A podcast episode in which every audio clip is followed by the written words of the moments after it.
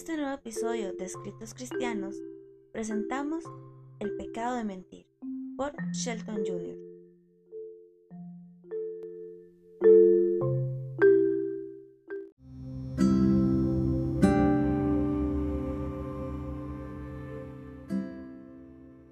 Hay un pecado que ha llevado a nuestra nación al borde de la condenación y maldición, el pecado de mentir. Siento la profunda convicción de que debo considerar para bien de nuestros corazones las palabras del noveno mandamiento, no hablarás contra tu prójimo falso testimonio. Sé que los pecados condenados en este mandamiento no parecen tan malos o tan carnales como los que prohíbe el sexto mandamiento, no matarás, ni como los que prohíbe el séptimo mandamiento, no cometerás adulterio, ni como los que prohíbe el octavo mandamiento, no hurtarás pero amigo querido, uno se puede ir al infierno por mentir tan seguro como que se puede ir al infierno por cometer homicidio, robos o adulterio. De hecho, la palabra de Dios nos dice en Apocalipsis 21:8 que el que viola este noveno mandamiento irá a parar al lago de fuego, que es la segunda muerte, junto con el homicida y el fornicario. Presta atención a Apocalipsis 21:8 pero los cobardes e incrédulos, los abominables y homicidas, los fornicarios y hechiceros, los idólatras y todos los mentirosos tendrán su parte en el lago que arde con fuego y azufre, que es la muerte segunda. Lo único que tenemos que hacer es ver en qué compañía estarán los que caen en este pecado, para comprender lo vil y abominable que es a los ojos de Dios. Es digno de notar que parece ser un pecado que hace que la persona se asemeje más al diablo que por cualquier otro pecado, porque el diablo es un espíritu. Los pecados burdos y carnales no corresponden tanto a su naturaleza. Sus pecados son más refinados e intelectuales, como ser el orgullo y la malicia, el engaño y la falsedad. Por eso leemos en Juan 8:44, Vosotros sois de vuestro padre el diablo, y los deseos de vuestro padre queréis hacer.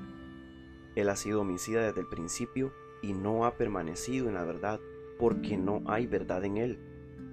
Cuando habla mentira de suyo habla, porque es mentiroso y padre de mentira. Cuanta más malicia está incluida en la composición de una mentira, más se asemeja al diablo. Así que mentir se relaciona más que ninguna otra cosa con el diablo. Mentir es un pecado totalmente contrario a la naturaleza y el carácter de Dios porque Él es Jehová, Dios de la verdad, según el Salmo 31.5. Por lo tanto, nos dice la Biblia que los labios mentirosos son una abominación al Señor. Así como Satanás es un mentiroso y padre de la mentira, y Dios es el Señor, Dios de la verdad, así los hijos de Dios se asemejan a Él en esto. Ciertamente mi pueblo son hijos que no mienten, como nos dice Isaías 63.8. Pero según Isaías 59:14, el derecho se retiró y la justicia se puso lejos, porque la verdad tropezó en la plaza y la equidad no pudo venir. El quebrantamiento de este noveno mandamiento es un pecado que se comete diez mil veces al día, desde la sede del gobierno hasta la choza junto al camino. Es un pecado que Dios aborrece. Comprendo que predicar sobre los mandamientos no es algo que gusta Nunca lo ha sido y nunca lo será. Pero ellos son la palabra de Dios. Y mi Biblia me dice que es por el conocimiento de la ley que el hombre llega a reconocer que es un pecador ante Dios. Y a menos que la ley sea predicada y la ley en las manos del Espíritu Santo sea usada como maestro para acercarse a Cristo, nunca lo conocerás. Cada uno de nosotros ha pecado y está destituido de la gloria de Dios y por la ley es el conocimiento del pecado. Tenemos que saber esto. No existe en la actualidad un pecado que sea cometido con tanta frecuencia y que tenga menos en cuenta que este pecado de la lengua. Este pecado del corazón, este pecado de mentir, este pecado de hablar contra el prójimo falso testimonio. Proverbios 18:21 describe fehaciente y completamente a la lengua este pequeño miembro de nuestro cuerpo que produce tanto pecado, dolor y sufrimiento en todo el mundo. Dice, la muerte y la vida están en el poder de la lengua, ¡Qué palabras! La muerte y la vida están en el poder de la lengua. Puede matar o dar vida. Más adelante nuestro Señor, en Mateo 12:37 dijo, porque por tus palabras serás justificado y por tus palabras serás condenado. Presta atención a cómo la describe Santiago. Así también la lengua es un miembro pequeño, pero se jacta de grandes cosas. He aquí cuán grande voz que enciende un pequeño fuego. Y la lengua es un fuego, un mundo de maldad. La lengua está puesta entre nuestros miembros y contamina todo el cuerpo e inflama la rueda de la creación, y ella misma es inflamada por el infierno porque toda naturaleza de bestias y de aves y de serpientes y de seres del mar se doma y ha sido domada por la naturaleza humana, pero ningún hombre puede domar la lengua, que es un mal que no puede ser refrenado, llena de veneno mortal. Con este miembro de nuestro cuerpo, la lengua, quebrantamos el siguiente mandamiento. No hablarás contra tu prójimo falso testimonio, porque este pecado precede de un corazón perverso por él, más vidas han sido arruinadas, más almas condenadas, más familias divididas, más amistades se han roto, más iglesias se han dividido y más discordia ha sido sembrada por ningún otro pecado. Este pecado de mentir es cometido por este pequeño miembro de nuestro cuerpo, la lengua, porque la lengua es como un fuego que se extiende y arrasa con todo lo que encuentra a su paso. Tú y yo sabemos que esto es cierto. Llevemos este tema a un terreno práctico para comprender todas sus ramificaciones, su profundidad, su crueldad, su efecto maldito y lo infernal que es, describiendo los pecados de la lengua que llevan al hombre a quebrantar este mandamiento. Quiere el Señor grabarnos esto en nuestro corazón. Primero, está la lengua calumniadora. ¿Y qué lengua es esta? El calumniador lastima el nombre, el carácter y la personalidad de otro de tal manera que no hay médico que pueda curarlos. Estas lastimaduras son profundas y a veces no se curan en toda la vida. La palabra de Dios dice en Proverbios 10:18, el que encubre el odio es de labios mentirosos y el que propaga calumnia es necio. Presta atención, al que solapadamente infama a su prójimo, yo lo destruiré Oh Señor, qué culpables nos presentamos ante tu rostro y ante tu trono, hoy por haber quebrantado este mandamiento al calumniar al amigo y al enemigo. No hay ni uno que esté escuchando este mensaje, y me incluyo, que no sea culpable de haber quebrantado este noveno mandamiento, especialmente en el aspecto de la calumnia con nuestra lengua. También cabe bajo este encabezamiento la maledicencia hablar mal de alguien a sus espaldas, difamar el buen nombre de alguien censurando abiertamente o con insinuaciones. Aquí se incluyen también las críticas secretas y todas las demás formas en que la lengua lastima y daña el nombre y la reputación de otro. Tan seguro como que el diablo es padre de mentira, todo el que usa su lengua para calumniar y defraudar a su prójimo o dice palabras mentirosas cabe dentro de este grupo de acusadores falsos y es culpable ante Dios de quebrantar el noveno mandamiento. Y si quebrantamos este, sabemos, por lo que dice Santiago 2, que hemos quebrantado todos. Segundo, está la lengua censuradora. Esta es una lengua cruel, que como fuego, destruye a todos y a todos los que son víctimas de sus ataques. Es un pecado del cual todos somos culpables cuánto remordimiento he sentido en mi corazón al estudiar y preparar este mensaje. Me ha llevado a clamar, oh Señor, soy culpable. Soy culpable, oh Señor, de quebrantar este mandamiento. Ten piedad de mi alma. No sé en cuanto a ti, pero en cuanto a mí, he tenido que elevar mis ruegos por este pecado más que por ningún otro. El censurar o juzgar a otros antes de tener todos los datos del caso. Presta atención a lo que Romanos 14:4 dice. ¿Tú quién eres que juzgas al criado ajeno? Para su propio Señor está en pie o cae. Y, amigo querido, te pregunto, ¿Nos cuidamos nosotros de no hacer las cosas por las cuales juzgamos a los demás? Presta atención a lo que dice Romanos 2, 1 al 3, por lo cual eres inexcusable, oh hombre quien quiera que tú seas, tú que juzgas, pues en lo que juzgas a otro te condenas a ti mismo, porque tú que juzgas haces lo mismo. Y piensas esto, oh hombre, tú que juzgas a los que tal hacen y haces lo mismo, que tú escaparás del juicio de Dios? No, no escaparemos a menos que nos arrepintamos y tengamos un corazón quebrantado. Por lo tanto, presta atención. Tú pues que enseñas a otro, ¿no te enseñas a ti mismo? Tú que predicas que no se ha de hurtar, ¿hurtas? Tú que dices que no se ha de adulterar, ¿adulteras? Tú que abominas de los ídolos, comete sacrilegio? Aquí, en Romanos 2, Dios está dirigiendo a cada testigo, cada maestro y cada predicador y nos obliga a preguntarnos a nosotros mismos, ¿hacemos nosotros las mismas cosas contra las cuales predicamos o que condenamos en los demás? Culpables somos, Señor.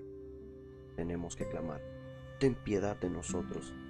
Y, mi amigo, esta lengua censuradora que quebranta el noveno mandamiento es una abominación a los ojos de Dios. Tercero, está la lengua mentirosa.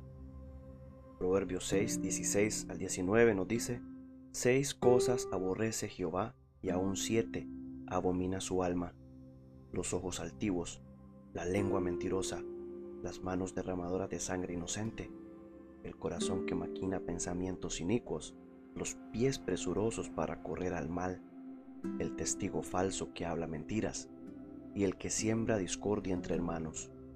Porque Dios aborrece la mentira, lo demostrará castigando al mentiroso en el infierno a menos que éste se arrepienta y sea lavado en la sangre de Cristo.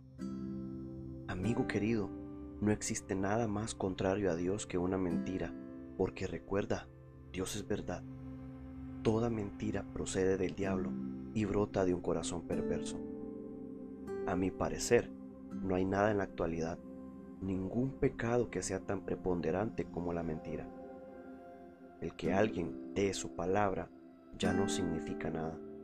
La honestidad es una virtud bendita que ha sido pisoteada en las calles. Hay mentiras entre las naciones.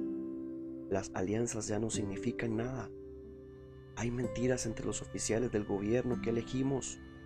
La verdad parece ser algo difícil de encontrar porque el corazón por naturaleza es ante todo engañoso y desesperadamente perverso. Toda mi vida he dicho que el hombre prefiere escalar un pino y decir una mentira que quedarse en el suelo y decir la verdad. Y tú y yo sabemos lo difícil que es escalar un pino. El hombre es mentiroso por naturaleza. Miente todos los días y le resta importancia, pero Dios lo aborrece. Presta atención a lo que dice el Salmo 58.3. Se apartaron los impíos desde la matriz, se descarriaron hablando mentira desde que nacieron. Tú y yo sabemos que no tenemos que enseñarle a mentir a un niño. Mentir es parte de su naturaleza. Pero Dios aborrece este pecado porque es en contra de su ley y su naturaleza. A menos que uno se arrepienta y sea lavado por fe en la sangre de Cristo, será castigado en el infierno tal como lo declara Apocalipsis 21.8. Todos los mentirosos tendrán su parte en el lago que arde con fuego y azufre, que es la muerte segunda. Cuarto, está la lengua vulgar que quebranta el noveno mandamiento. Algunos creen que es natural decir malas palabras e insultar cada vez que abren la boca, pero Dios opina lo contrario. Ojalá supieran que en el día del juicio tendrán que rendir cuenta de cada palabra ociosa que han dicho. ¿Y cuánto castigo más les espera por el pecado de proferir juramentos pecaminosos? Oh, el juicio que les espera la lengua llena de malas palabras y maldiciones, porque por tus palabras serás justificado y por tus palabras serás condenado. Quinto, está la lengua cruel. Esta lengua habla para lastimar el corazón de los demás. Las palabras reconfortantes son las mejores para el corazón quebrantado, pero la lengua cruel dice sin misericordia palabras para darles una puñalada en el corazón a los que sufren. La Biblia dice que la blanda respuesta quita la ira, mas la palabra áspera hace subir el furor.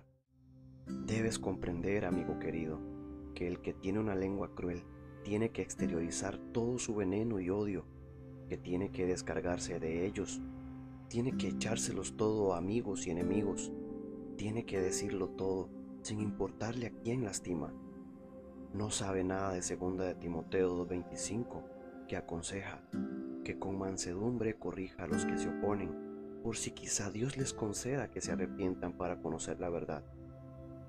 El individuo que tiene una lengua viperina no posee el bálsamo de Galaad para dar curar los corazones y espíritus lastimados. Lo único que sabe es ser cruel y aplastar aún más a su víctima indefensa. Esta lengua cruel quebranta el noveno mandamiento y es objeto de la condenación de Dios a menos de que se arrepienta, confiese su pecado y se aparte de él. Quiera Dios darte un corazón nuevo para amar en lugar de odiar. Sexto, está la lengua murmuradora.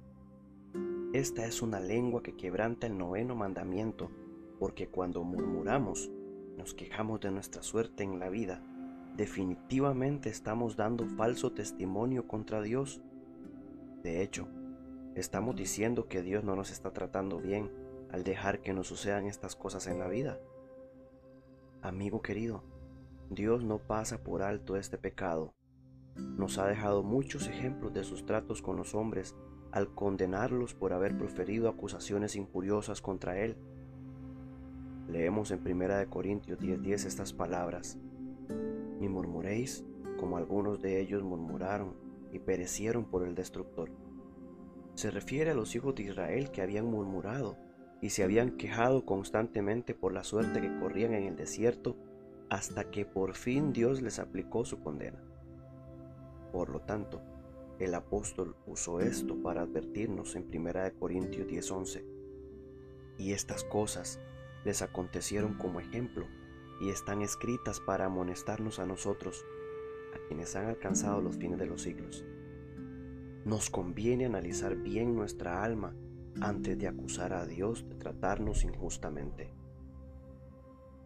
La murmuración es expresión de un descontento, o sea, que lo que sale de la boca nace de un corazón rebelde contra Dios. ¿Por qué tiene uno que murmurar o estar descontento con su condición? ¿Acaso Dios nos debe algo? ¿Merecemos que Dios nos dé alguna cosa? No, y mil veces no. Lo único que merecemos es justicia en el infierno. Amigo querido, ¿sabes que todo lo que recibimos de Dios es por pura gracia? Por lo tanto, demos gracias por todo y teniendo sustento y abrigo, estemos contentos con eso. Oh, qué pecado es murmurar y quejarse contra la providencia de Dios. Es, por cierto, quebrantar este noveno mandamiento, lo cual hace a los culpables objetos de la ira y condenación de Dios. ¿Estás prestando atención? No tengo palabras suficientes para hablar en contra de este pecado de murmurar que vemos por doquier en la actualidad parece anidar en cada corazón y por lo tanto es un pecado contra el cual tenemos que luchar, contra el cual tenemos que clamar y del cual debemos apartarnos con todas nuestras fuerzas, porque es un pecado tan vil contra la bondad de Dios, la misericordia de Dios y la gracia de Dios. Mi amigo querido, ¿no sabes acaso que Dios ha sido bueno con nosotros como nación? ha sido bueno con nosotros como individuos. Sus misericordias son nuevas cada mañana. Grande es su fidelidad. ¿Cuánto necesitamos arrepentirnos de este pecado que acusa a Dios de ser cruel, duro, malo y falto de amor y comprensión? Adjudicamos este pecado a Dios, pero deberíamos adjudicarlo a nosotros mismos. Este es un pecado grave. Es nuestra falta de oración nuestra incredulidad, nuestra pereza, nuestro egoísmo, nuestra falta de compasión y nuestro descontento, lo que tiene la culpa de nuestra condición actual. Hemos tomado el dinero de Dios y lo hemos usado para nosotros mismos. Hemos tomado el día de Dios y lo hemos pasado como nos daba la gana. Hemos tomado la palabra de Dios y usado únicamente sus promesas, desentendiéndonos de sus preceptos y mandamientos. Hemos convertido a la verdad de Dios en una mentira y hemos adorado a la criatura en lugar del Creador. Hemos adorado a los dioses del placer, del deporte, de la ciencia, de la educación. Hemos adorado a los dioses de oro y la plata.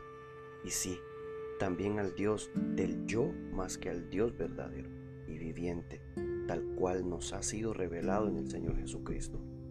Como nación, nos hemos inclinado ante los dioses de la comida y la bebida, y hemos hecho de nuestro estómago un Dios, y para colmo, hemos hecho de nuestro gobierno un Dios, apelando a Washington para que satisfaga todas nuestras necesidades, en lugar de depender del Dios verdadero y viviente, y de derramar nuestro corazón ante Él. Nos enojamos con nuestro Diosito en Washington, ¿no es cierto? Lo apaleamos, lo maldecimos, nos enojamos con Él, escribimos artículos en su contra en los periódicos y revistas, lo insultamos de mil maneras, pero por otro lado, queremos que nos rescate de todas nuestras dificultades, como ser después de cada desastre, cada cosecha perdida. ¿No es cierto? ¿No es culpable de esto nuestra nación en la actualidad? Por supuesto que sí. Pero Dios nos dice que hemos sufrido estas cosas por nuestros pecados. Y no obstante, continuamos en nuestra incredulidad ciega, murmurando contra el Dios viviente y diciendo, un Dios de amor no nos trataría así. Pero en realidad somos nosotros los que tenemos la culpa porque nos hemos apartado del río de agua viva de Dios mismo y hemos depositado nuestra fe en cisternas rotas, en nuestros dioses. Me resulta sorprendente que Dios no nos haya arrojado a todos al infierno. Y amigo querido, no lo ha hecho por la maravillosa gracia y paciencia que nos sigue teniendo en la actualidad. Por la misericordia de Jehová no hemos sido consumidos, porque nunca decayeron sus misericordias. Y porque todavía extiende el cetro de su gracia y misericordia, insisto, a cada uno de nosotros que caigamos a sus pies diciendo, Señor, he pecado contra ti y contra tu trono, he quebrantado este noveno mandamiento, acudo a ti arrepentido, acudo confesando mi falta y clamo a ti pidiéndote misericordia por los méritos de la sangre derramada del Señor Jesucristo.